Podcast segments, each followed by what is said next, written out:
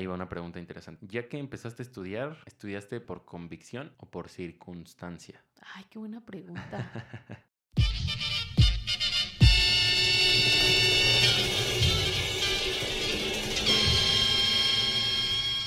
Hola amigos, ¿cómo están? Bienvenidos una vez más a un episodio Yo que sé. Estoy muy contento por el recibimiento que hemos tenido.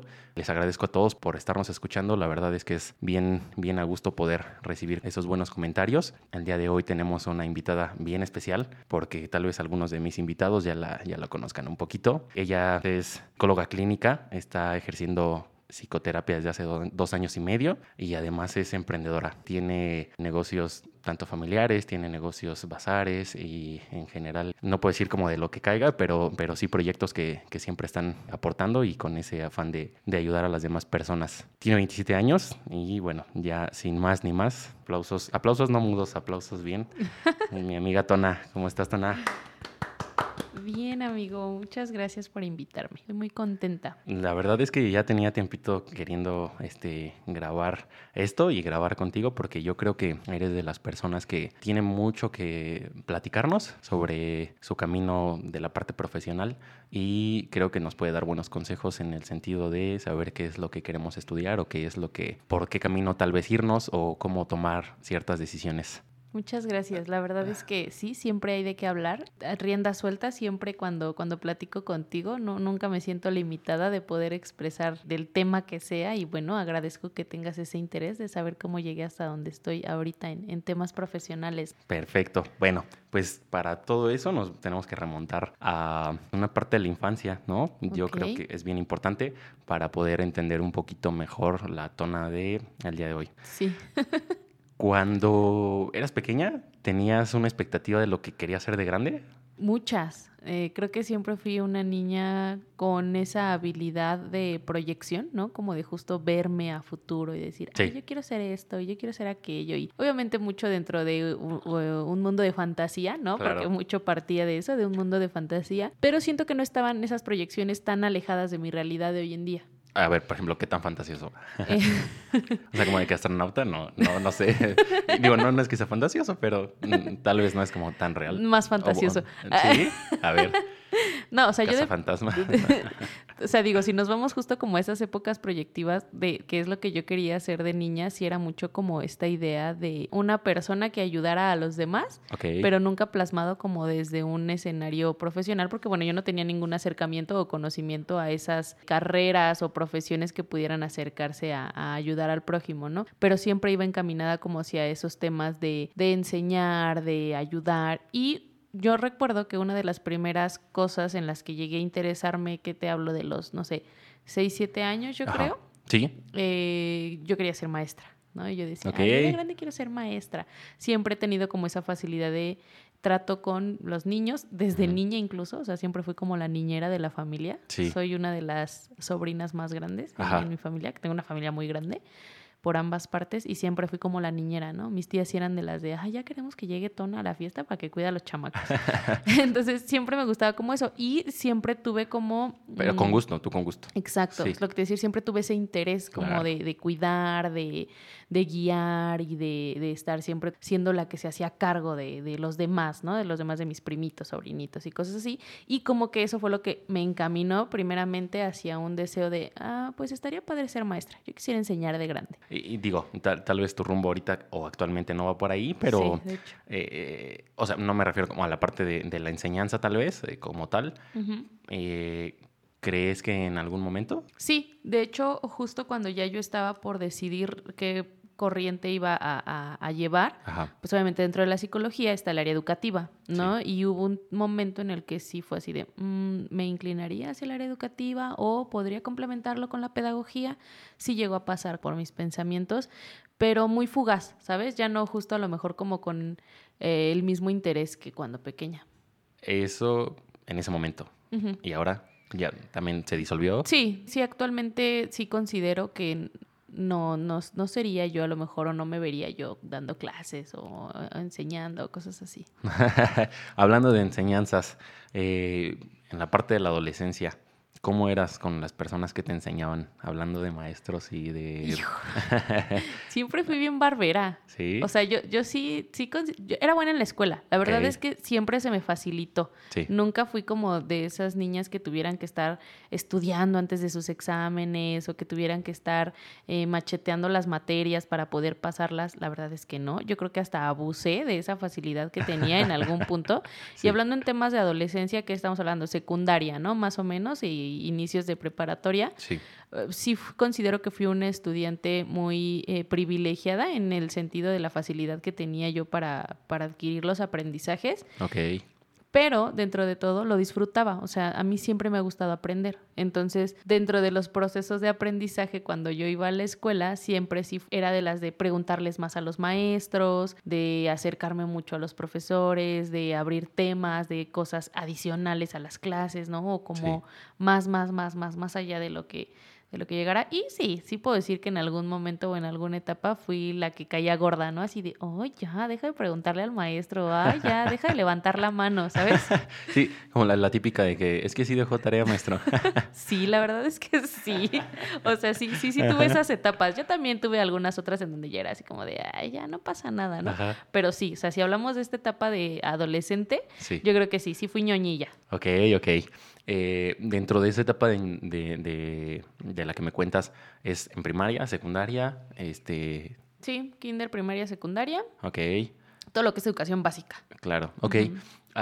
Bueno, hablamos de que, de que siempre fuiste como así. ¿Tuviste una época de rebeldía? ¿Tuviste como alguna etapa de... Sí, eso también, pero fue en la preparatoria entonces. Sí, de hecho yo no terminé mi prepa eh, en, pues como en términos este normales, vamos Ajá, a decirlo así. Sí, como en el tiempo Sí, que mi normalmente... ciclo que ajá. tenía que yo haber terminado, no, sí. no, yo terminé mi escuela ya después, pero la preparatoria sí justo fue el momento en el que como que se desató esa chispa de querer hacer todo lo que no había yo podido hacer antes. Yo vengo de una familia justo como en cierta medida algo sobreprotectora, entonces en toda esta etapa escolar de, de educación básica, Sí, pues sí, la prioridad era eso, la escuela, ¿no? Y, siempre yo tenía que estar enfocada en la escuela. Entonces, ¿estás de acuerdo que ya en la etapa adolescente justo es cuando empiezas a querer experimentar como cosas nuevas, ¿no? Independientes a, pues sí, a la educación, ¿no? A la escuela. Entonces sí. ya es como de, ay, quiero ir a fiestas o quiero salir o quiero hacer tal. Y bueno, con la educación familiar que yo tenía,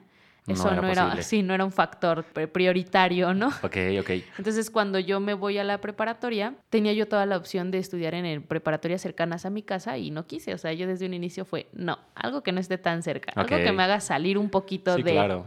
Y al enfrentarme o al estar expuesta a algo nuevo, a estar en un lugar lejos de casa, y digo, relativamente lejos, ¿no? O sea, no es como Mm, que me fuera de punto A a punto Z, Ajá, ok. pero este, pero al menos sí salía yo de mi colonia, ¿no? Sí, claro, como ya, ya es ah, más allá de lo que normalmente las lo personas habitual. que, ajá, claro, que, que radican cerca de ti Exacto. irían, ¿no? Ok. Y justo me empecé a rodear de un círculo más amplio, ¿no? Y entonces de permitirme experimentar más cosas y de poder yo lidiar o utilizar el tiempo a mi favor también. Entonces sí, entró la etapa de la rebeldía, reprobé materias, o sea, sí, sí, se, se fue como, y, y lo digo porque en algún momento así me lo decía mi mamá, ¿no? Se fue esa niña que yo veía, que súper aplicada y tal y tal. No fue prioridad en ese momento la escuela para mí. Pero, ¿crees que esa etapa de rebeldía estuvo encausada como por la educación que tenías o simplemente era por la etapa adolescente?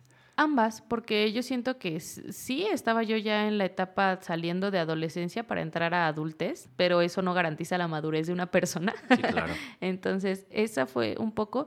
Y otro tanto la curiosidad, ¿no? La curiosidad de eso que no me había yo permitido explorar previamente o explorar con un acompañamiento previo, ¿no? No es como que mis papás me dijeran, bueno, sí, este, disfruta, vive, experimenta y nosotros vamos detrás de ti viendo que, que todo salga en orden Ok. sino que en el momento en el que yo decidí experimentarlo por curiosidad, porque era de las pocas personas en mi círculo social que no había experimentado como ciertas cosas, fue hazlo, ya, lo tienes que hacer, corre, escapa, ¿sabes? O sea, como ya todo era este plan de huida. Sí, claro, donde ya... Tienes que explotarlo. Sí, de- donde ya tienes, no sé si llamarlo libertad o como esa, esas ganas, es que no, no lo puedo llamar ganas, pero ya esa posibilidad de, Siento que se volvió oportunismo Porque sí, las circunstancias me llevaron a tener oportunidades más amplias de hacer cierto tipo de cosas sin sentirme reprimida del espacio o de las reglas, vamos a llamarlo de algunas, de mi núcleo familiar, como en su momento era. Cuando yo iba en secundaria, mi secundaria estaba a una cuadra de mi casa. No tenías como oportunidades. Y, mis tíos vivían en esa cuadra, ¿no? Entonces era así como de si la niña se va de pinta, pues todos van a saber que la niña se fue de pinta, ¿no? Si la niña se quedó más tiempo platicando con alguien afuera de la escuela, se va a saber.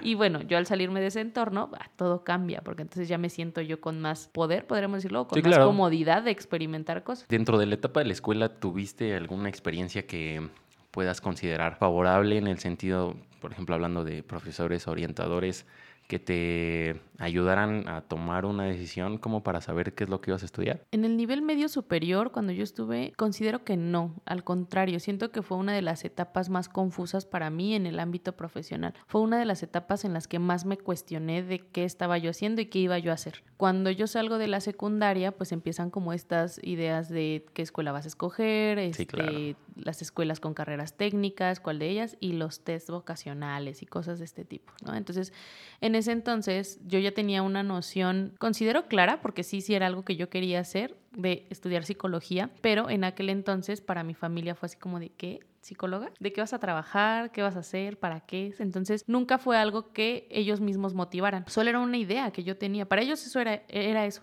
ella tiene la idea de estudiar psicología, pero no es como de, ah, mi hija quiere estudiar psicología y vamos a ver qué escuelas o qué opciones hay o qué alternativas hay para que mi hija estudie psicología. Jamás. Solo fue una idea vaga que yo tenía. Para mis papás así era. Entonces me hacen el test vocacional y la orientadora dice, tú eres buena para administración. bueno, bien ambiguo, ¿no? Sí, claro. Y entonces mi mamá así de, ah, pues escoge tres escuelas que tengan administración. Y bajo esas características, eh, escojo una escuela un poco lejos de casa, bueno, un poco fuera del entorno, y digo, así, me voy para allá en administración. Y eh, la escuela me gustaba mucho porque era una escuela grande, una escuela este, con muchas carreras, y no me gustaba esta, tenía la oportunidad a lo mejor de cambiarme a otra carrera técnica y bla, bla, bla, ¿no? Nunca me sentí atraída por la carrera no era mala, al final entregaba mis trabajos, se me facilitaba, ¿no? Como todos estos proyectos de haz tu empresa y haz tu misión y haz tu visión, nunca se me complicó, nunca consideré que fuera una traba en, en, mi educación, pero nunca fue algo que me, que me gustó o que me motivó, ¿no? O sea, yo estudiaba porque tenía que estudiar y saliendo de ahí ya era el plan de, ¿y qué vas a hacer después? Porque administración no va a ser. Cuando dices que para tus papás era como una idea vaga, ¿para ti qué tan clara era? Yo considero que sí era muy fija porque al final siempre tuve, insisto, esa expectativa de hacer algo que me permitiera ayudar a las personas. Ok. O sea, esa idea siempre fue direccionada desde eso, de, poder aportar algo, de poder, a, pues sí, justo como ayudar a las personas. Ese siempre fue el punto de partida de por qué querer estudiar eso. Sí, claro, pero bueno, a lo que voy es, ¿ya habías tenido algún acercamiento con algún psicólogo, con alguna psicóloga? ¿Cómo sabías o si recuerdas cómo era? Sí, porque entiendo que tú dices, bueno, yo lo quería estudiar porque quieres ayudar. ¿En qué punto de, de tu vida entendiste el rol que tal vez tenía con psicólogo? Bueno, ahí está un poco complicado porque creo que justo siempre partió de esa necesidad de yo siempre querer tener el acercamiento a, un terapeuta, a la terapia, cosas así, y nunca se dio por el tabú que existía o que considero que sigue existiendo en mi familia de la salud mental, ¿no? En muchas etapas yo me sentía justo desubicada o en muchas etapas yo me sentía justo como con muchas dudas o con mucha incertidumbre y siempre se escuchaba, y no tanto como ahora, pero siempre se escuchaba el, pues, un psicólogo puede ayudarte, ¿no? Entonces, el hecho de yo en algún punto decirles como a mis papás de, pues quisiera ir a un psicólogo y mis papás siempre decir, ¿para qué? Ajá. Como que eso era lo Psicólogo si no estás loco, ¿no? No sé, eran como, o bueno, es como algo que sí, sí, sí. Entonces, actualmente... Como que siempre eso continúa abriendo esa duda, ¿sabes? O sea, y esa necesidad de querer terminar de entender por qué sí, a lo que todos decían, que no. Y eh, digo, siento que algo que también en algún punto me funcionó de, impulso y de reafirmar como esa idea fue una persona cercana a mí, una tía política, que eh, empezó a estudiar psicología. Ok, entonces ya, fue obviamente un acercamiento. Eso fue lo que reafirmó, ajá. Pero lo enfocabas al sí se puede vivir de o o ella lo está haciendo y yo también puedo hacerlo. Sí, más era eso de ella lo está haciendo y yo puedo hacerlo porque justo ella todavía no estaba ejerciendo. Ok. Ya, perfecto. Oye, eh, con relación a, la parte de que en ese momento ya lo tenías claro y yéndonos como una parte ya del presente, ¿crees que ¿encontraste entonces en eso como tu vocación? En ese momento no, yo creo que la vocación igual surgió después. O sea, con la práctica lo, o... No, con la experimentación ya en, en materia curricular, o sea, cuando yo ya entré de lleno a, a lo que era la, la carrera, Ajá. fue cuando realmente definí la vocación, porque justo en un inicio yo no tenía claro si quería estudiar psicología para ser psicoterapeuta. O sea, yo sabía que quería estudiar psicología tal vez para dedicarme a recursos humanos, porque ya me habían metido esa idea como de tú eres buena en administración. Y entonces yo decía, bueno, tal vez sí puedo ser como justo godín, ¿no? O Sí, oficinista, claro. pero tal vez dedicándome al rubro de recursos humanos, ¿no? Y que va ligado a la psicología. Sí. Entonces, siento que la vocación como tal de eh, ser psicoterapeuta sí surgió ya dentro de la carrera. Ok, así esta pregunta es, es un poco por ahí con trampilla porque yo creo que la vocación en algún, en algún momento la encontramos pues ya que estás ejerciendo porque te das cuenta si en realidad lo que estudiaste Sí, es... porque te, te enfrentas ahora sí de viva voz a lo que realmente vas a ejecutar ya Sí. ejerciendo esa profesión. Sí, claro, porque ahí va otra pregunta. ¿Crees que entonces alguien puede encontrar su vocación en el momento en el que aún no ejerce pero ya está estudiando lo que desea estudiar o lo que, lo que decide estudiar? Yo creo que sí, porque al final también todo eso parte como de muchas proyecciones, como de, de dónde viene ese interés y hacia dónde quieres que llegue. Es decir, si en el momento tú ya tienes la espinita, puedes ir justo como redefiniendo o reafirmando, pero yo creo que desde el momento en el que te surge ese interés, es en el momento en el que realmente defines que eso es lo que quieres hacer y que eso es lo que te evoca una satisfacción. Porque también en el camino, por ejemplo, en el que yo iba tal vez justo de no estarme dedicando a la psicología Ajá. y estar estudiando otra cosa en ese momento, no dejaba de lado también el interés que había de por medio, aunque insisto, a lo mejor todavía no sabía que mi vocación iba a ser ser psicoterapeuta Sí, claro. pero justo ya iba encaminada a ese interés que había de por medio de envolverme en ese, en ese rubro, ¿no? De, de la psicología y todas sus áreas.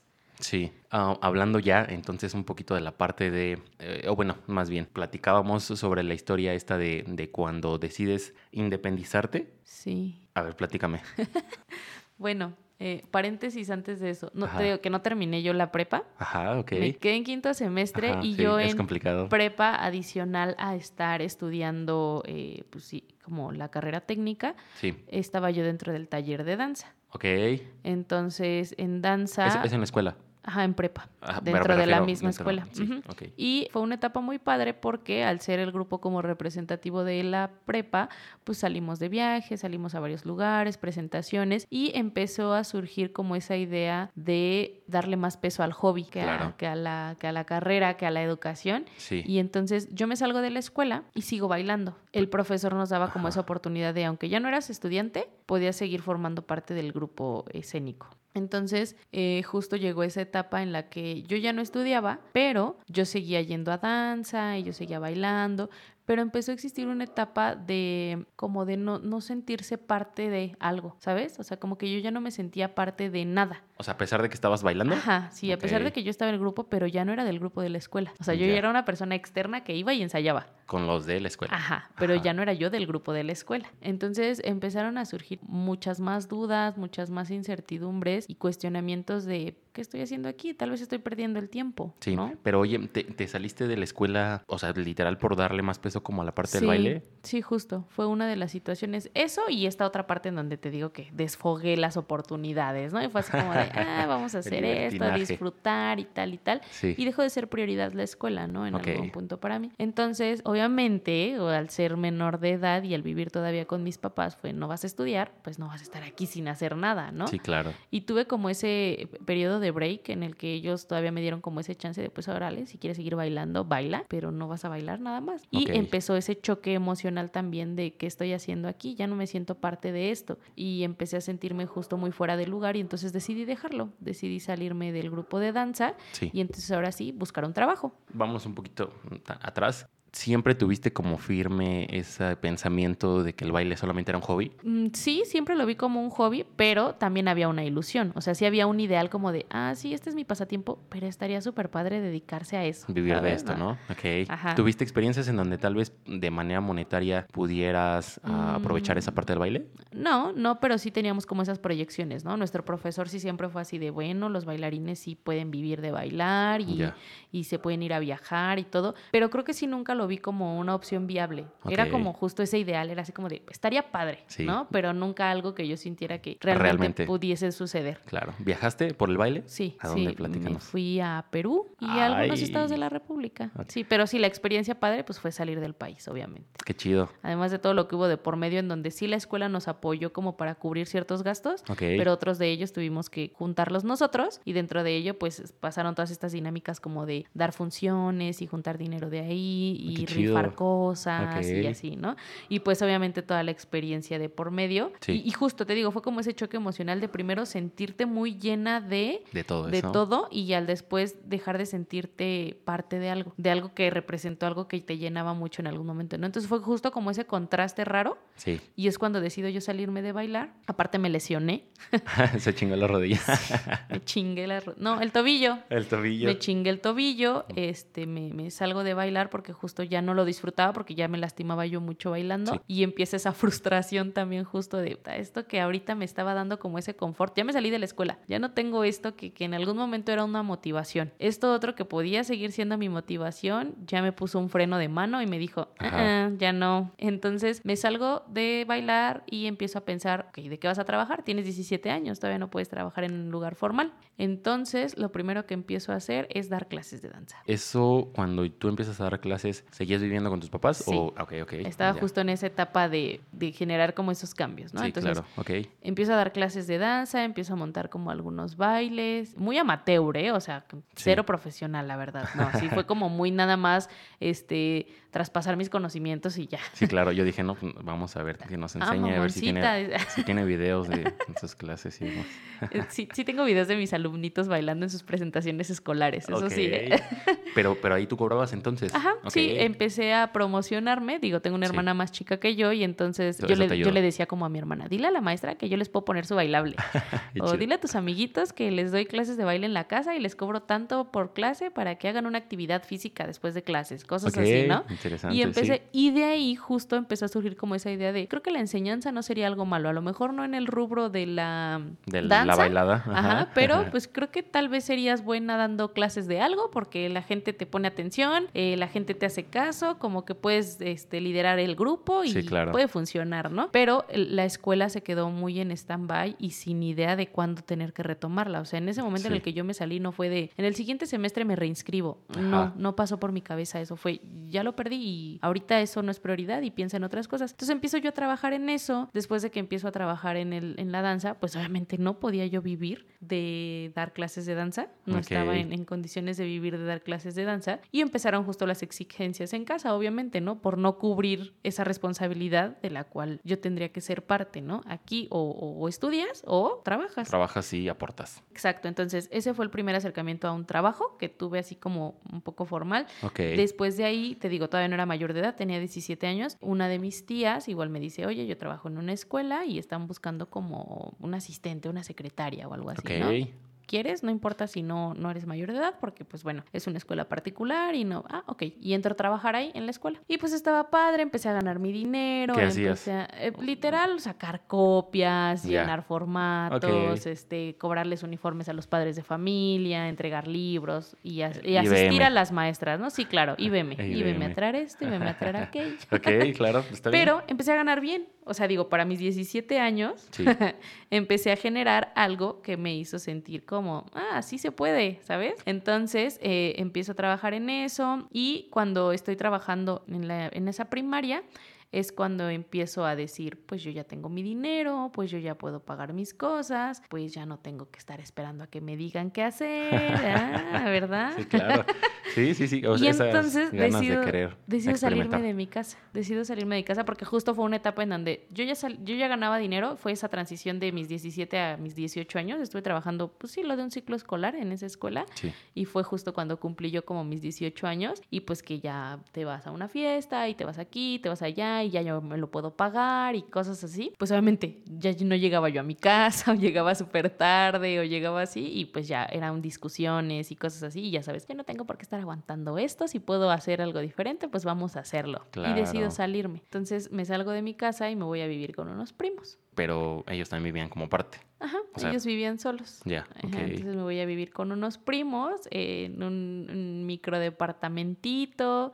este, compartía cuarto y compartíamos gastos. Entonces me salgo yo de trabajar de ahí de, de la escuela Sí. y empiezo a tener como muchos trabajos aleatorios, ¿no? He trabajado de todo. O sea, trabajé también en, un, en una maquiladora, o sea, trabajé de costurera, trabajé de auxiliar de cocina, trabajé de a- atendiendo como un local. O sea, trabajé como de muchas cosas en ese periodo, ¿no? En Sí, ese claro. proceso de independizarme, según yo. Ok, ¿esos, esos trabajos eran como consecuencia de que no te gustaba como alguno de ellos o porque eran temporales o tiene como algún, o sea, como el por qué eran, fueron tantos o, fue mucho tiempo? No, no, la verdad es que sí eran periodos de tiempo cortos, algunos de ellos temporales, por ejemplo, en la primaria pues se acabó el ciclo escolar y este y, y no recontrataron y lo que sigue y entonces fue así de, ok, ya no estás viviendo en tu casa, entonces ¿qué vas a hacer, no? Mi mamá es costurera, o sea, mi mamá mucho tiempo de su vida trabajó de costurera. Ok, Entonces estuve yo como muy cercana, yo me llevaba con ella o cosía en la casa, tenía su máquina en la casa y cosía, entonces cuando yo veo un anuncio de se solicita costurera y auxiliar de costura y de, ah, vamos, pues sí, puedo. Sí, puedo, y puedo y quiero. y- ajá. Y Porque en ese momento, exacto, en ese momento era la necesidad, no era tanto como qué te gusta o qué no te gusta, ¿sabes? Claro, en ese sí. momento era, pues, necesitas generar. Sí, Entonces empiezo a trabajar y me doy cuenta que es una friega. O sea, trabajar de costurera es una cosa que, wow, horas sentada, dolores de espalda, muy mala paga. tedioso, ¿no? Porque supongo, quiero entender que es Tedioso. muy, muy monótono el hecho Muy, de estar. Exacto. es casi como un godín.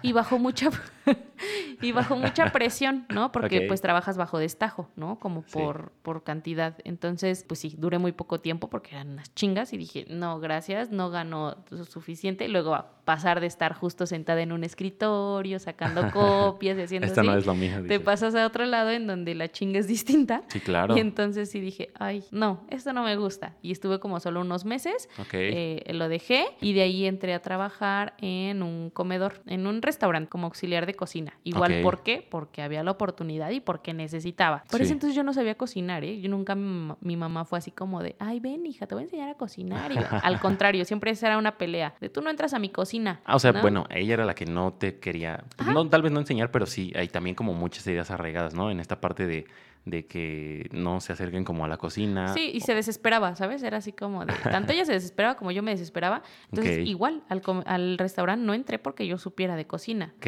ok. O sea, yo entré porque estoy buscando trabajo. Y todos estos trabajos eran como muy cerca de donde yo vivía, ¿no? Entonces Sí. sí, literal aplicaba la de comprar solicitudes, salirme a caminar y ver qué encontraba en el camino de donde yo pudiera entrar a trabajar. Sí, claro. ¿no? Entonces, cuando... Ah, pero antes del, del comedor fue cuando estuve trabajando como en un... atendiendo una tienda, en una plaza comercial, igual lo mismo, ¿no? Eh, pues solicitan a alguien, pero igual muy monótono, muy mala paga y no me gustaba, entonces dije, ah, me voy al, al restaurante. Me voy al restaurante y aprendo a cocinar Ok. empiezan a decirme, o sea, porque yo al principio era como nada más ayudante de eh, picar cosas o este, Sí, como las cosas bien básicas. cosas y así, ¿no? Todavía sin sazonar, Exacto. sin hacer como... Y me topé con una persona muy amable en ese sentido, ¿no? Con un chef muy, muy buena onda, porque el rubro de la cocina, la verdad es que está súper cañón. pesado, Mis ¿no? respetos para todos los que estudian como tal gastronomía, porque, Sí. wow. Tenemos invitados también que son chefs, No, entonces sí, también va la a estar verdad es que mis respetos.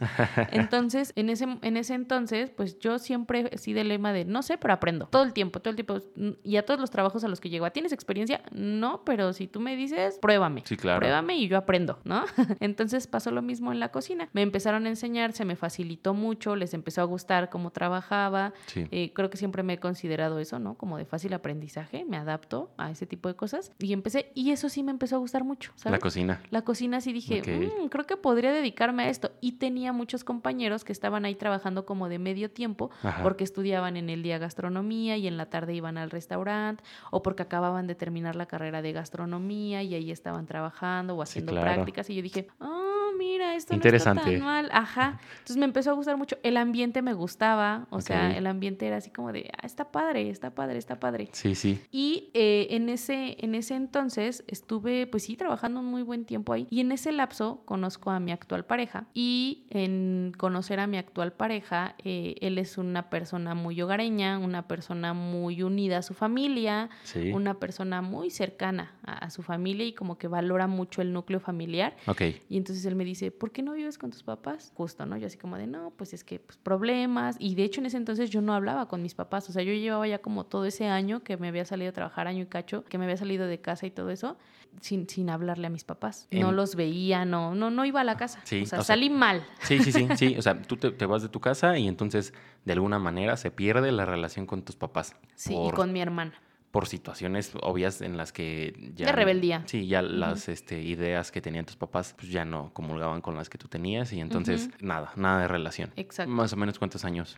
Ah, como dos años, yo creo dos años estuve fuera de casa. Entonces ahí es cuando conoces a tu actual pareja. O bueno, en ese lapso. Exacto, en ese periodo de tiempo, cuando yo trabajaba en el restaurante, lo conozco y su primer pregunta fue eso, ¿no? ¿Por qué no vives con tus papás? O sea, muy padre que seas independiente y todo, pero ¿por qué no? Y entonces cuando justo yo empiezo a, a contarle toda mi historia y mi drama, él también me dice, ok, está bien, lo respeto y mete un cuestionamiento en mi cabeza, pero ¿no crees que no va a haber lugar en donde estés mejor que en tu casa, con tu familia? Y justo siento que se prendió y se cambió como un switch. Ok. y dije, ay, y sí, justo estaba yo como en una etapa también, la verdad es que de muchos excesos, ¿no? Sí. Entonces, este, sí me hizo cuestionarme, o sea, sí fue como que el que detonó ciertos cuestionamientos de decir, ok, ¿dónde estás y hacia dónde vas? Y Sí, empezaron claro. a abrirse esas preguntas de hacia dónde vas. Que es, sí, claro, que es lo que quiero o es a- Exacto, a ¿qué dónde- estoy haciendo? Y estamos hablando de que ya ahí yo tenía 19 años, ¿sí? Ya tenía 19 años. Ok, bueno, pues ya. Entonces, este, fue así como de,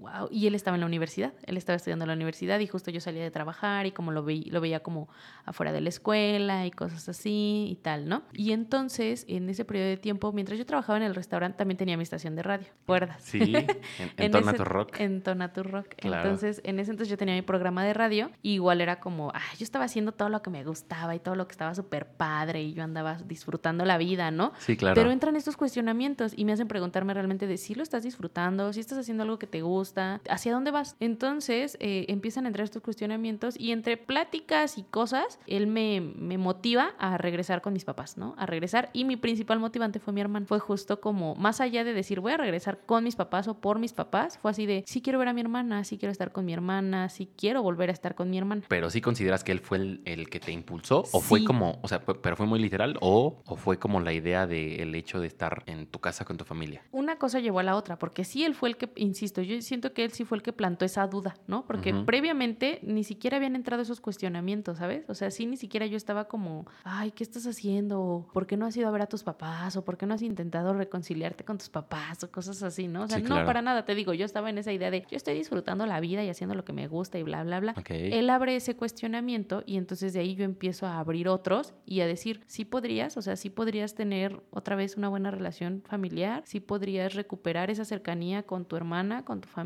Sí. Y viene esa parte de, inténtalo, te apoyo. Y sí considero que eso es algo que, que tengo mucho, siempre de necesitar un soporte, ¿sabes? Sí. O sea, como que sí siempre, Agarrarte de algo sí he necesitado tener que, que sostenerme de algo o de alguien. externo, tal vez. Ajá. Sí, entonces, y justo en este caso fue mi pareja, ¿no? En este caso fue así de, ok, creo que sí estás lista para intentarlo, creo que sí estás lista para intentar regresar o intentar ver si, si se puede mejorar esta relación o recuperar esta relación. Sí, sí. Yo regreso a mi casa y mi primer acercamiento nuevamente a mi casa, pues es con mi hermana. Empezamos a salir justo él, eh, mi hermana y yo. Era como de los fines de semana que descansaba o los días que tenía oportunidad. Iba yo por mi hermana, él me acompañaba y empezábamos a salir. Sí. Y de ahí poco a poco se fue dando el acercamiento. Sí, claro, ya tal vez entrabas o... Exacto, empezaron a conocerlo a él también y todo y cosas así, ¿no? Sí. Después de eso, él también me motiva a buscar otro trabajo. El trabajo en el que yo estaba del restaurante era súper pesado en horarios, ¿no? Era como de lunes a domingo, rolando turnos,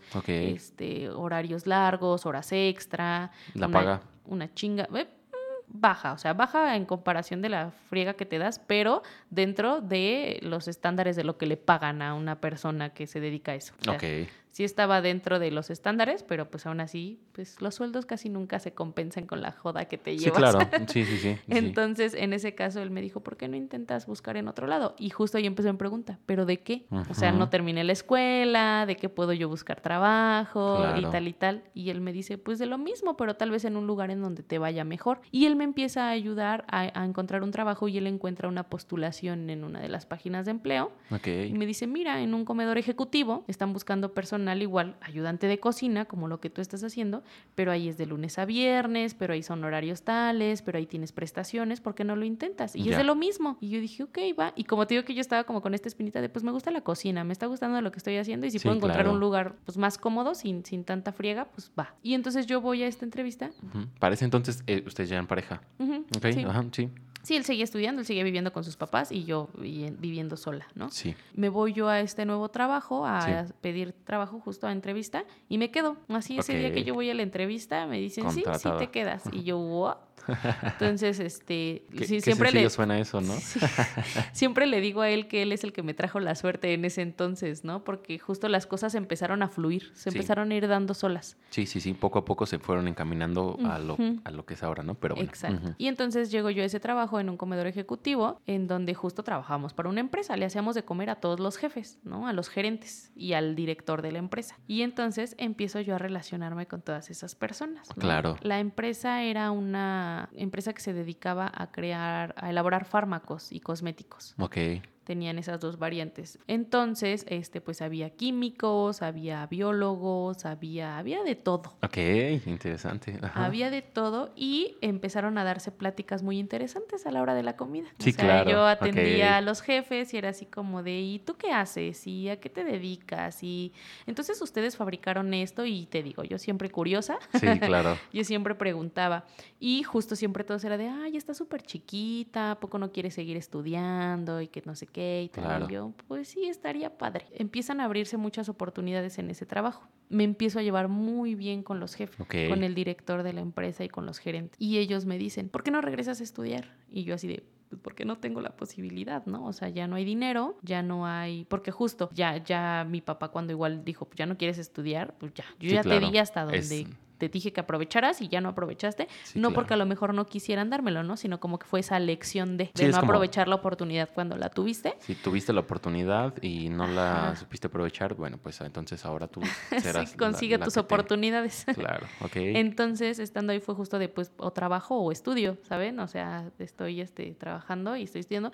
Y a la par, a la par de que ellos me cuestionaban de por qué no estudias y por qué no quieres seguir estudiando, También mi pareja, pareja, mi claro. pareja era así de, oye, ¿por qué no terminas la escuela? Mira, encontré estas opciones, mira, encontré un programa que te puede ayudar a certificarte de la prepa con un examen. Y así un montón, un montón. Y, y es chistoso, ¿no? Porque justo ahora lo pienso y digo, qué raro que yo nunca tuve esa autonomía de pensamiento, de progreso en Sí, ese claro. momento. En ese momento para mí justo no, no, no figuraban esas ideas en mi cabeza. Sí, e- era un área de confort así que te decía. Sí. "Mm, yo estaba cubriendo aquí". mis necesidades Claro, que yo creía que eran las importantes. En ese momento, sí. Eh, Pero fue fundamental como todos estos estímulos externos que yo recibía constantemente, ¿no? De Sí. cuestionamientos. Y mira esto, ¿y por qué no esto? ¿Y ya intentaste esto? ¿Y por qué no intentas esto? ¿Y qué piensas de esto? De ambas partes, ¿no? De mis jefes como de mi, mi pareja. Y en ese entonces mi jefe, el chef, el, mi jefe directo, él Sí. me decía, pues si te gusta la cocina, también podrías dedicarte a eso, ¿no? Y estudiar cocina. Y ya después yo justo sumergiéndome un poco más en ese ámbito, igual dije, no, no, la cocina es una cosa que complicadísima, mis respetos, ¿no? Y yo dije, me gusta, pero creo que no para dedicarme al 100% a eso. Entonces se da la oportunidad de que mis jefes me ofrecieran pagarme mi certificado de prepa. O sea, Ajá. me dijeron, busca una alternativa que te permita seguir trabajando y acreditar tu prepa y nosotros te lo vamos a pagar. Y yo, ¿qué? No manches. Y cuando le digo a mi pareja, me dice, ya, o sea, al otro día él ya tenía la opción, ¿sabes? O sea, yo le conté, le dije, oye, ¿qué crees? Me dijeron que busque alternativas, que busque opciones, porque ellos me lo van a pagar. Y así a la siguiente semana él me dijo, mira, está esta opción, está aquí cerca, es tal, tal, tal, ¿cómo ves? Diles. Y yo dije, wow. Ajá. Entonces yo les presento como justo esa propuesta y les digo, pues miren, hay un lugar cerca de mi casa que te certifica, cuesta tanto, es bajo un examen, solo tengo que responder yo como ciertas guías, ciertas cosas Ajá. y presentar el Listo. examen y es tanto. Ok. Ok, sí. Y yo, ¿qué? Que sí. Nosotros te lo pagamos. Y yo, "Ah, Perfecto. O sea, aprovechaste la va". oportunidad, ¿no? Exacto. Totalmente. Aprovecho la oportunidad, presento mi examen, lo acredito con muy buen promedio y entonces pues estuvo súper padre porque a pesar de que no tenía yo como un plan de para qué quieres terminar la prepa o por qué tienes, tienes esa necesidad de terminar la prepa, se dio. Sí, claro, porque finalmente, como tú dices, las cosas ya se estaban encauzando en algún punto a que sucediera de alguna o de otra manera, ¿no? Exacto. Y ya termino la prepa, o bueno, acredito la prepa y me empiezan a preguntar, ¿y luego? ¿Qué sigue? Ajá, ¿qué más quieres? sí. Y entonces ahí es cuando regresa nuevamente esta postura que ya había yo tenido y dije, pues es que yo sí quiero seguir estudiando eso que pensaba antes que quería estudiar, ¿no? O sea, yo sí quiero estudiar psicología. Y justo, pues una de las gerentes, la que era la gerente de recursos humanos, era psicóloga. Y ella me decía, pues sí, está muy padre, hay muchas áreas de oportunidad, tienes muchos, hay muchas ramas en las que puedes desarrollarte, de la misma... Eh, organizacional, clínica, educativa, tal, tal, tal. Y ella empieza como a darme cierta orientación en ese momento, ¿no? Como de por qué sí, por qué sí estaría padre y desde su experiencia, ¿no? Ok, interesante. Entonces yo dije, ok, se da la oportunidad, se va mi jefe, el chef en ese entonces, y me ascienden. Me dicen, pues tú ya le aprendiste todo a, él y puedes hacerlo. Sí, sí puedo. Ok. Pues viene un mejor posicionamiento, viene un mejor sueldo y con los mismos horarios súper cómodos. O sea, la verdad es que yo tenía un trabajo muy bueno. O sea, yo trabajaba de lunes a viernes, de 9 de la mañana a 4 de la tarde y este y yo comía ahí en el trabajo de lo mismo que cocinaba. Literal eran las primeras horas cocinando, las siguientes horas era como sirviéndoles a los jefes y las siguientes horas como solo limpiando y recogiendo y yo era feliz. Atendía yo a como a 15 personas. O sea, la verdad es que era algo sumamente cómodo. Ajá, e-, era cerca de donde tú donde tú estás viviendo, más o menos. No, ahí sí ya me alejé un poquito más, justo ya me fui como a una zona industrial. ¿no? Te digo que todos mis trabajos anteriormente habían sido así como que Muy cerca de donde, en, tú donde yo vivía. Ajá, claro. Y ahorita ya esa oportunidad se había dado, ya un poco más fuera, en una zona industrial, y estaba padre, porque aparte de eso, ¿no? Ya empezaba yo igual a salir a otros lados, a rodearme de otras personas. Y entonces cuando a mí me ascienden, vuelven a existir estos motivantes, ¿no? Como de, ¿qué vas a hacer? Sí, que sigue. Exacto. Pero ahí viene un punto, un punto y un cambio radical en mi vida. Ok. Nos embarazamos. Ok, ajá, ya. Entonces, cuando a mí me ascienden, pues ya yo estaba súper estable, ya había yo regresado a casa de mis papás, o sea, ya se había como limado la relación, ya había mucha cercanía, se llevaban muy bien con mi pareja, íbamos, veníamos y todo, y mis papás como dentro de todo muy orgullosos, ¿no? Porque pues ya había yo sacado la escuela, ya había yo regresado con ellos, estaba yo en un trabajo estable y había planes de por medio. Claro. Entonces, en ese inter yo me embarazo y me iba muy, muy bien en el trabajo. O sea, la verdad es que yo estaba con un muy buen sueldo, con un muy buen horario y mi pareja todavía no terminaba la carrera. O sea, él estaba en su, su último semestre, ya, ya en la etapa de sus prácticas. Sí, a final. Entonces, ajá, ya para titularse y nos embarazamos. ¿No? Y entonces viene esta etapa justo de tomar decisiones. Claro. ¿No? Y de decir qué va a pasar, qué vamos a hacer. Y pues obviamente decidimos tener a nuestro hijo. Este, hubo muchas circunstancias en el camino, muchas cosas que se fueron dando. Dentro de todo, unas que sí recalcaría yo fue el apoyo de mis papás. En ningún momento me juzgaron, en ningún momento me rechazaron. Fue todo lo contrario. Unas palabras que tengo muy claras de mi papá cuando yo les di la noticia fue, eh, me da gusto que haya sido ahora. Yo creo que no todos tenemos eh, un momento específico, no hay momentos perfectos. Claro. Y si lo hiciste ahora, me da gusto que lo hayas hecho. Cuando yo veo que eres una persona responsable, cuando yo veo que estás feliz con la persona con la que estás, que tienes un trabajo que te va a ayudar a salir adelante. Y de nuestro lado, el apoyo. No pasa nada. Sí, yo creo que las circunstancias ya favorecían. Mm, sí, el hecho de que tuvieran como esa mala impresión y, además de que fuese un poquito más llevadero. sí, que confiaran, ¿no? Como en mis capacidades de resolver esa situación. Claro, como yo creo que también el hecho de independizarte en algún punto también les demostró que eras capaz, ¿no? Sí. Porque yo creo que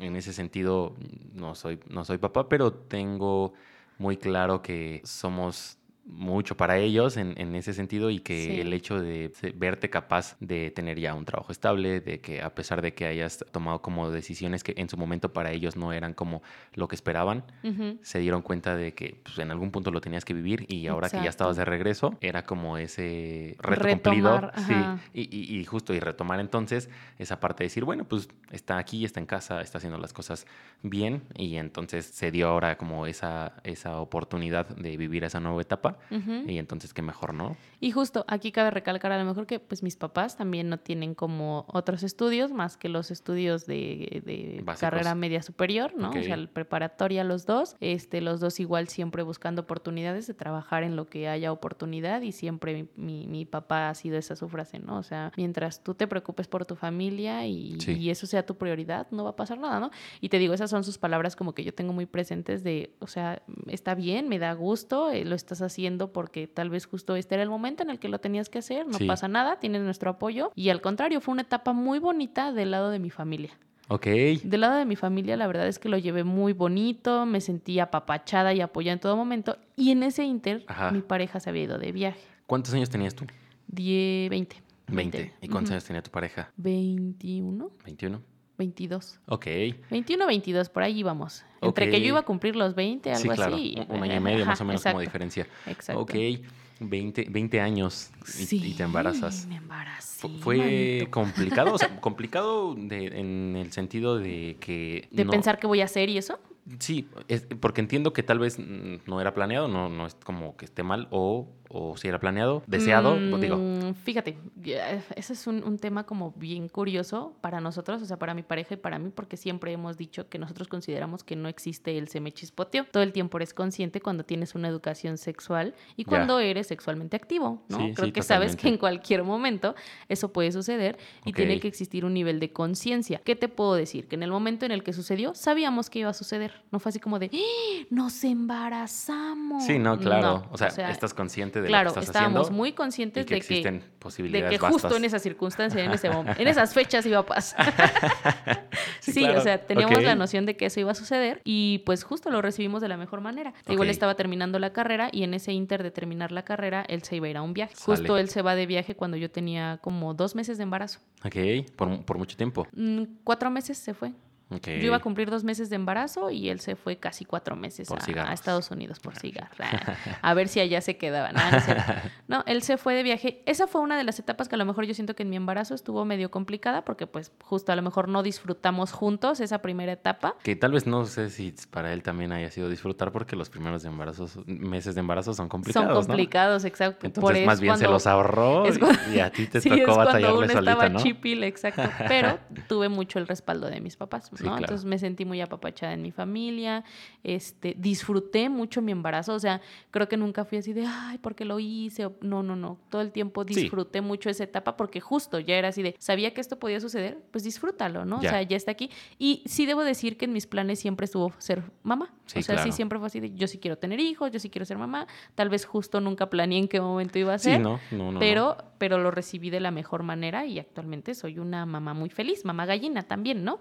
Entonces, este, en esa etapa, te digo, me embarazo, pero pues yo tenía un muy buen puesto en el trabajo, eso nunca fue una limitante ni una preocupación, fue así como de, sí, no pasa nada, o sea. Para ti. sí. Y yo sabía que mi pareja en ese entonces pues no tenía un trabajo, apenas iba a salir de la escuela, pero siempre dije, no pasa nada, yo lo puedo llevar. Para la parte laboral eh, o en tu trabajo, ¿existió como alguna limitante o alguna objeción en el momento en el que ¿Se enteraron? se enteran que tú estás Mm. embarazada? No, al contrario, me consentían mucho, ¿Cómo me apapachaban mucho, este, todo el tiempo igual, ay, Ok. Tonita y el bebé, y que si yo tenía que ir a citas o tenía que salirme más temprano, tuve todo el apoyo todo el tiempo. La Perfecto. verdad es que quise mucho a esos jefes en su momento, ¿no? Entonces, ¿Tienes todavía contacto con ellos? con algunos, sí, con algunos de ellos, y de hecho, no es en honor, pero mi hijo lleva el, se llama como uno de los jefes que yo tuve, como Sí. por mutuo acuerdo con la familia y con mi pareja, y coincidió, ¿no? Con, Sí, o sea, les que- gustó el nombre, Ajá, tal vez a ti te gustaba. y coincidía no sé. con que yo me llevaba muy bien con ese jefe que tenía ese nombre, ¿no? Qué y fue así como muy curioso. Y, y él también siempre tuvo mucha cercanía con nosotros. Y a la fecha es uno con los que todavía, ¿cómo están? ¿Cómo está el bebé? Que no sé qué. Y años que ¿Cómo ya está no. mi tocayo? Sí, y años que ya no, ya no tengo como contacto, o sea, como justo cercanía con ellos, pero el contacto sigue estando. Entonces, ya justo, yo estoy ahí y empiezo a tener esta etapa de, pues, cambios, ¿no? Como de tomar decisiones, de nos vamos a ir a vivir juntos, de nace el bebé y adaptarte y aprender a ser mamá y seguir Sí. trabajando y infinidad de situaciones. Entre todas ellas, pues, me salgo de este trabajo, la empresa este, tiene como ciertas complicaciones y tienen que empezar a cerrar y a descartar, limitar gastos y pues uno de ellos era el comedor, obviamente. Porque era una prestación extra. Sí, o sea, pero entonces, ¿y fue, fue en, en ese momento En el que tú etapa. estabas embarazada? No, cuando nace mi hijo, ya mi Ah, hijo ya. tenía como medio año, yo creo. Ah, o sea que tú, tú terminaste tu embarazo, todavía trabajando, incapacidad. Todos conocieron a mi bebé en el trabajo, lo llegué a llevar al trabajo también algunas ocasiones, porque tengo que sí fui muy apapachada en ese entonces. Sí, Entonces yo, yo me salgo de ese trabajo y empieza una etapa algo complicada, porque justo en la etapa en la que yo salgo de trabajar, sí. mi pareja todavía no tenía trabajo. Entonces entramos a esa situación complicada de salir de un muy buen trabajo, tener que lidiar y batallar y que sigue. Y, entonces fue como de, ¿qué voy a hacer? ¿Voy a entrar a trabajar otra vez a un comedor? No voy a encontrar un comedor otra vez como, este, con las mismas facilidades. Este, es regresar a, la, joda de la cocina y es los horarios y empezaron los dolores de cabeza, ¿sabes? Entonces, y, y ya dentro de todo eso, ya estaba justo como esta intención de, pues sí tienes que hacer algo más. O sea, sí tienes que... Tú. Sí, sí, tienes que intentar hacer algo más. Cuando yo estaba ahí, empezaron a motivarme, te digo, de qué más vas a hacer y qué más, y, mi, y mi, pareja también, ¿no? ¿Qué más vas a hacer? Y una de las frases que me dijo mi pareja, que igual no se me olvidan, es que él me decía, yo quiero que cuando nuestro hijo sea grande, cuando nuestro hijo crezca, él también diga, mi papá es esto, y mi mamá es esto, y mis papás hacen esto, y mis papás se dedican a esto. Claro. Y que tú te sientas orgullosa de escuchar a tu hijo hablar de ti, ¿no? Y de lo que eres. Y yo dije, ah, pues está padre, ¿no? Y sí, mi hijo se convirtió en una motivación también para decir, tengo que hacer algo diferente. Tiene que existir un, más allá de solamente, y, digo, es muy respetable y no está mal, ¿no? Eh, tal vez el dedicarte de lleno como a la parte de, tu hijo, que entiendo que también, debe ser muy bonito. Y fíjate que en ese momento sí nunca fue opción, ¿eh? Y creo que a la fecha nunca lo he visto como el ser solo mamá y ama de casa, no porque sea malo, sino porque justo creo que esa nunca fue una aspiración que sí, que yo haya llegado a tener. O sea, no porque yo viera malo ser solo mamá y ama de casa, pero nunca lo vi como una opción. O sea, como que justo aprendí a trabajar, aprendí a ganarme mis cosas y ya nunca fue opción dejar de hacerlo. Sé que puede ser, pero también tengo la capacidad para hacer algo más y por lo tanto puedo aspirar a, otra cosa, ¿no? Exacto. Y, entonces... Cuando estaba yo ya como en esa última etapa en la que empezaron como a reducir muchas cosas en el comedor, ¿no? Como que nos empezaron a limitar Todo. De, de gastos y cosas así. Sí Digo, yo seguía teniendo mi trabajo, pero empezaba a limitarse mucho. Y entonces mi pareja me dice, pues deberías intentarlo. Ahorita que estás ahí, que tienes un, un buen puesto, un buen trabajo, ¿por qué no regresas y retomas la escuela? Y yo, uy, ok, ¿no? Y entonces fue, empezamos a buscar y de inmediato, de inmediato sabía qué carrera quería. O sea, no lo dudé así como justo de si voy a estudiar algo de gastronomía o si voy a, porque te digo que ya había existido como este previo con una de mis jefas, ¿no? De que yo le decía, ah, pues sí estaría padre estudiar alguna vez y si estudiara sería psicología. Y ella dijo, ah, pues sí, mira, son estas. Y empecé a ver esa orientación que como que reafirmaba esas ideas. Entonces, cuando yo decido entrar a la escuela ejecutiva, porque seguía trabajando, claro. y ya tenía un hijo, mi hijo tenía como cuatro meses cuando yo entré a trabajar cuando yo entré a la escuela. A la escuela, a la universidad. Exacto. Busqué una carrera ejecutiva. Entonces, pero ya entraste de lleno a la psicología, licenciatura en psicología. Ajá, entré en una escuela particular con una licenciatura ejecutiva en psicología. Esa escuela no estaba enfocada al área clínica, estaba enfocada al área educativa. Ahí va una pregunta interesante. Ya que empezaste a estudiar, ¿estudiaste por convicción o por circunstancia? Ay, qué buena pregunta.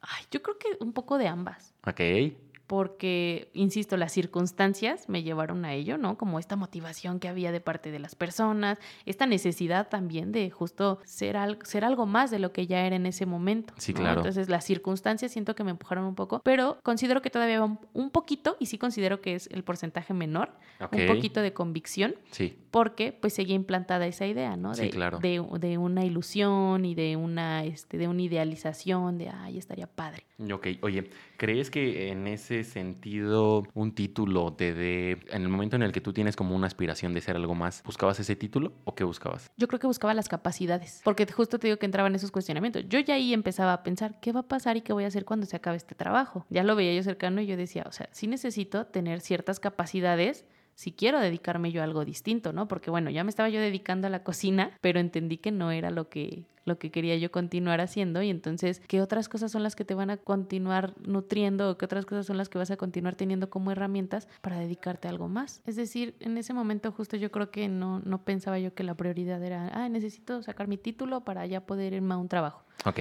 ¿No? Sino que justo quería yo, pues justo tener algo, una, un conocimiento este, específico de algo para poder eh, direccionar como ese camino que yo estaba tomando. De acuerdo. Entonces digo que ya de ahí empezaron como esas motivaciones, ¿no? Que venían de parte de los otros y que ayudaron a reafirmar esa ilusión y ese interés que yo tenía de a lo que me quería dedicar y este, aunque a lo mejor justo todavía no tan claro, pero que ya iba hacia ese camino.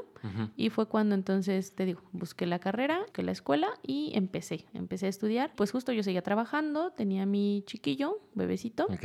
y empecé a estudiar los sábados. Ok, ¿qué tan complicada fue esa parte? Es decir, ser mamá, continuar tal vez trabajando y estudiar. Sí fue bien complicado. Ok. Eh, y ahí este, aplaudo y agradezco mucho a mi pareja y a la fecha creo que siempre hemos planteado esa idea de que siempre tenemos que ser uno y otro el, el apoyo, ¿no? Y el, el sustento de ambos. Y en ese momento él fue un pilar muy fuerte porque eh, nuestro objetivo creo que siempre ha sido el mismo hasta el momento, ¿no? De tener que hacer las cosas por el bien de los tres, ¿no? En este caso ya de él, de mi hijo y mío y lo mismo a la inversa.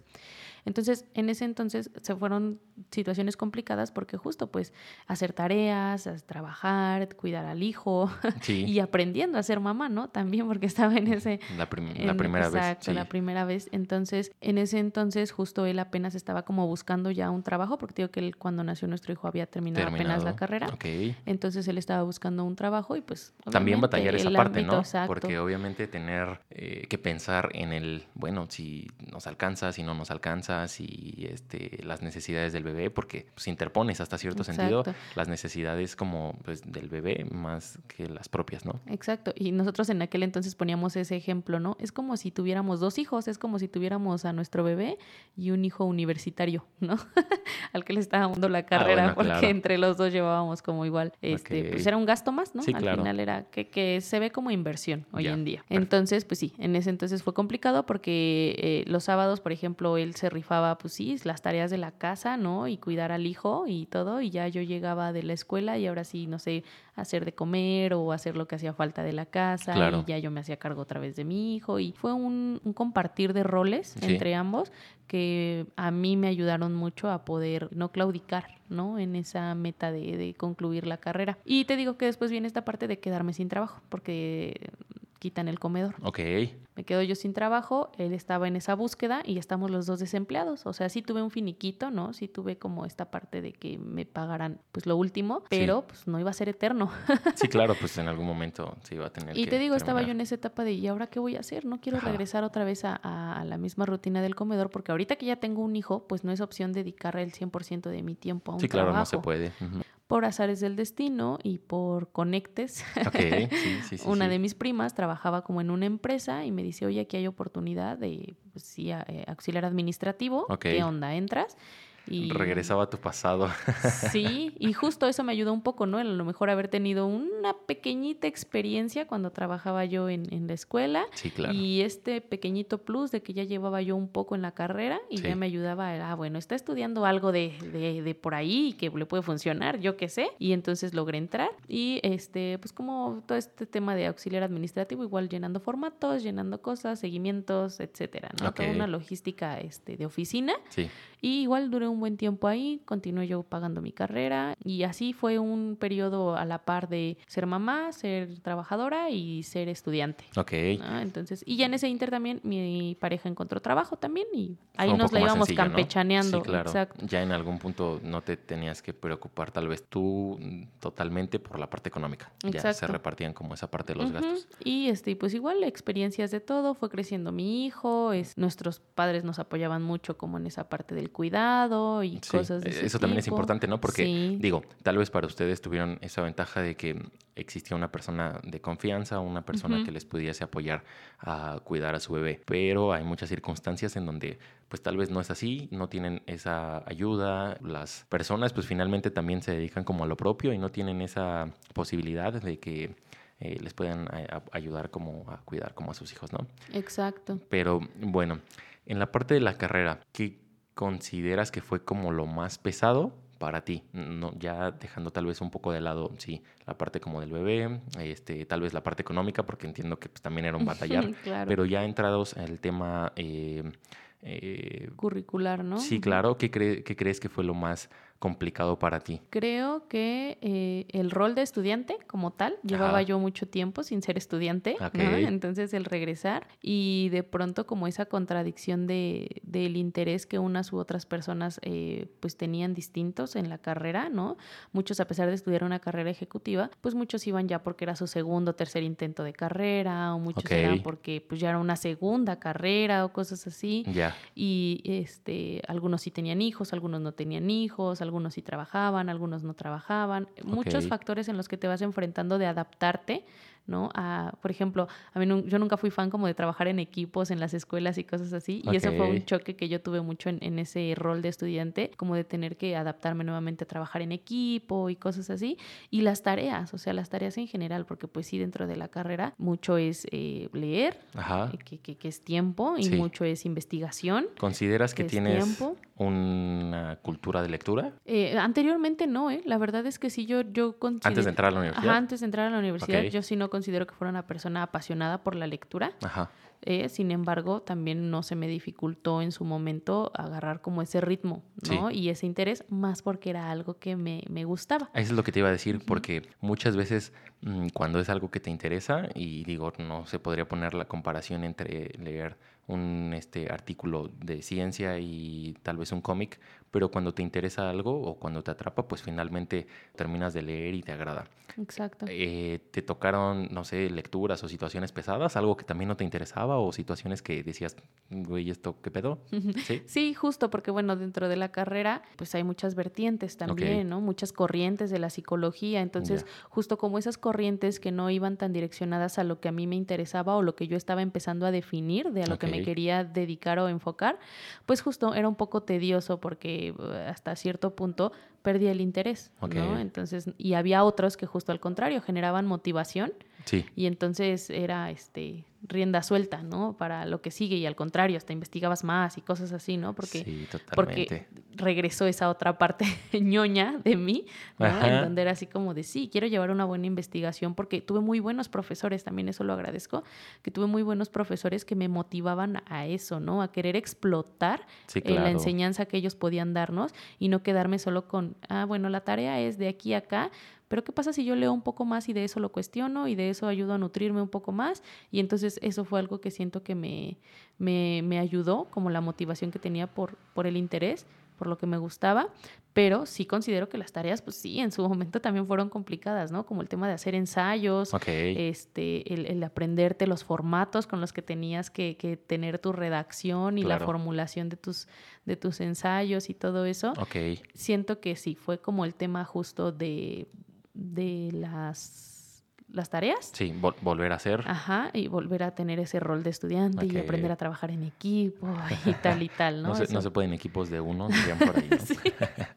Oye, sí era. ¿cuál- ¿cuáles crees que son como las principales aptitudes que tendría que tener una persona que está pensando en estudiar psicología enfocado en la parte de psicología clínica, que es lo que tú este, desarrollas actualmente? Bueno, eh, pues primero que otra cosa, creo que ese nivel de apertura de pensamiento, ¿no? Porque, pues sí, una persona que se dedica a la psicoterapia va a estar expuesta a muchos puntos de vista.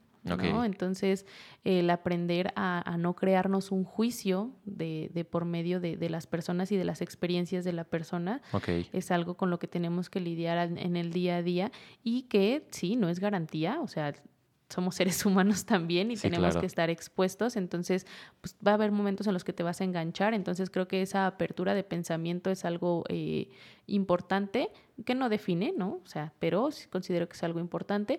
Sí, el gusto por la lectura o al menos la facilidad, ¿no? De que te des la oportunidad porque sí, hay, hay, hay mucho que leer de por medio. Este, y justo si te quieres dedicar a lo mejor al área clínica, pues este gusto por, por servir también, ¿no? Porque somos como ese medio de acompañamiento para las personas. ok. Entonces creo que también es necesario tener ese enfoque de eh, lograr empatizar de manera funcional y, y adecuada con las personas. Es, es primordial. Perfecto. La paciencia, ¿no? Igual más que otra cosa. De acuerdo. Oye, te voy a de, este, hacer como unas preguntas como con, para recibir como una respuesta tal vez mm, no tan elaborada, muy rápida. Lo primero que se te, que se te venga este, como a la mente. ¿Qué es lo que pasa por tu mente cuando dicen que ir al psicólogo es porque estás loco? Que nunca han tenido una experiencia con el psicólogo. ¿Cuándo es bueno acercarse con un psicólogo?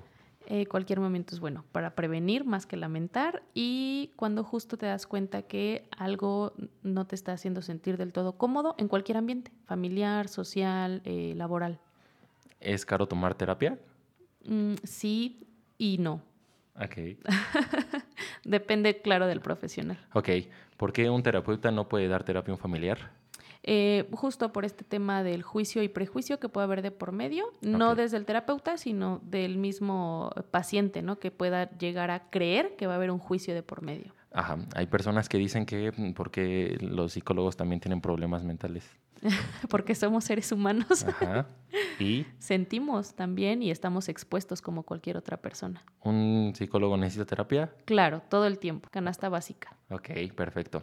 Este, bueno, me voy a, me voy a brincar y vamos a, bueno, me gustaría que me platicaras un poco de la parte del el emprendimiento y que nos Ah, sí, platiques un poquito ah, más allá. Bueno, digo, eh, está acompañado siempre, es lo que yo comentaba en un inicio, la parte de la terapia. Eh, o bueno, la parte como de lo que de lo que te dedicas y en ese sentido también la parte del emprendimiento. Platícanos un poquito sobre eso.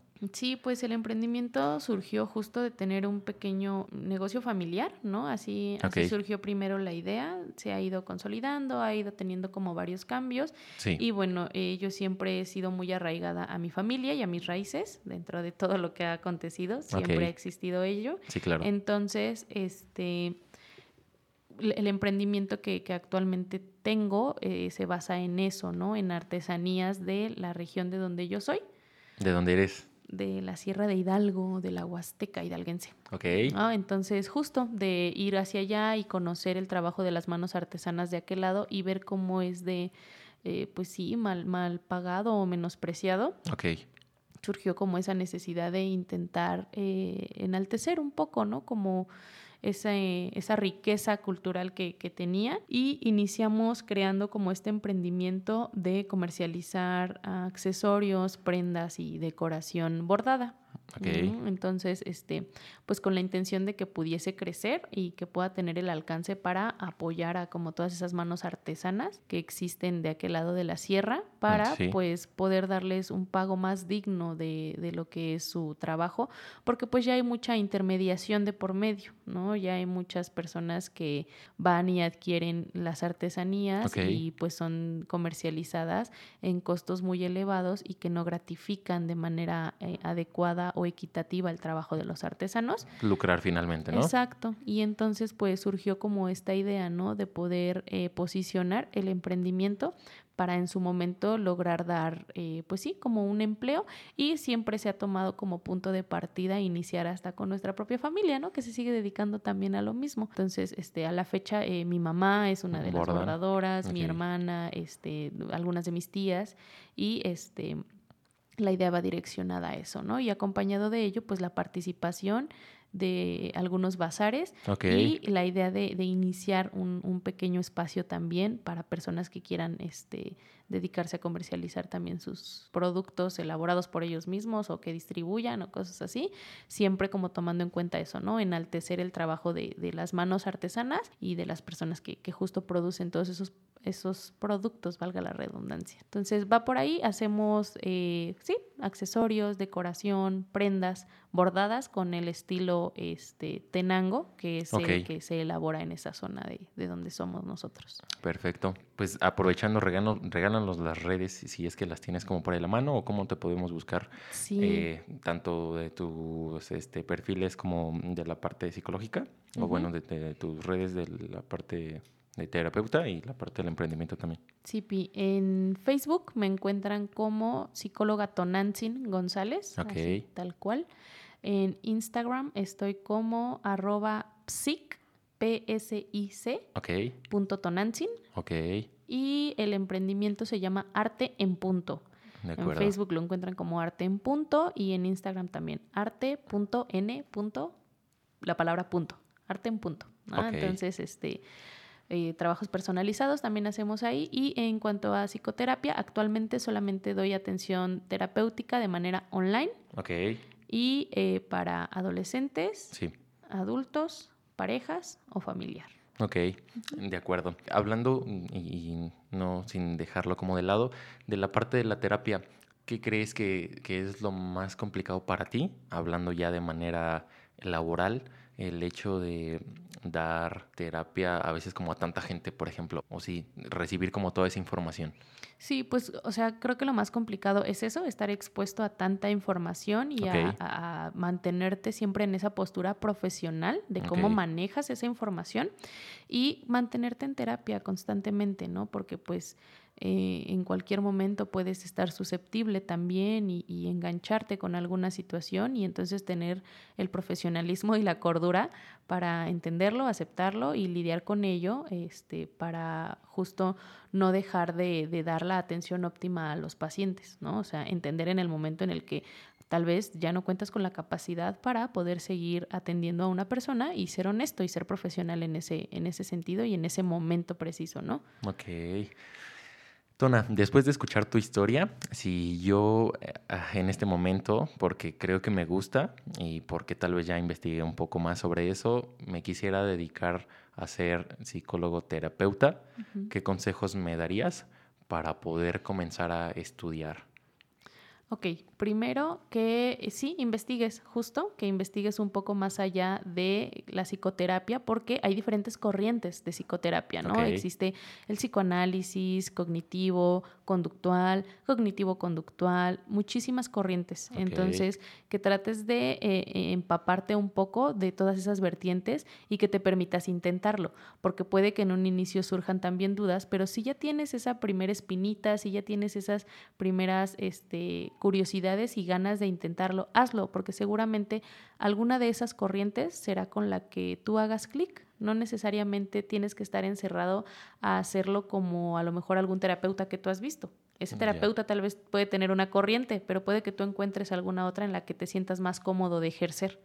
Entonces, eh, trata de conocer un poco más sobre ellas, investigar un poco y hazlo. Perfecto. Muchas gracias, Tona. Eh, y espero que estos últimos consejos también le puedan ayudar a las personas que nos escuchan por si en algún momento también tienen esa espinita de querer estudiar la psicología o si quieren eh, o conocen a una persona que eh, está tal vez tomando esa decisión, apoyarlo. Eh, podemos tener aquí un caso en donde la parte de la psicología se puede vivir de ello, tienes eh, muchas recompensas eh, a nivel, supongo que personal, obviamente económico. Y bueno, yo me quiero despedir esta ocasión agradeciéndoles a todos por escucharnos una vez más. Si llegaron hasta acá, quiere decir que entonces les está gustando esta parte.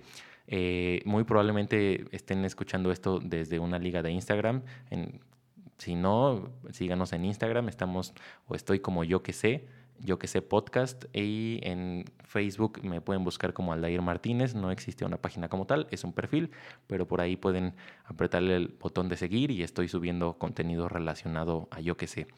Muchas gracias por escucharnos. Esperen el próximo episodio. Eh, ahí, tenemos de todo. Todavía tenemos bastantes invitados que eh, nos van a ayudar también con sus consejos. Vamos a escuchar sus historias de vida para saber en qué momento fue que ellos decidieron dedicarse a lo que ahora se dedican. Gracias por escucharnos nuevamente. Bye.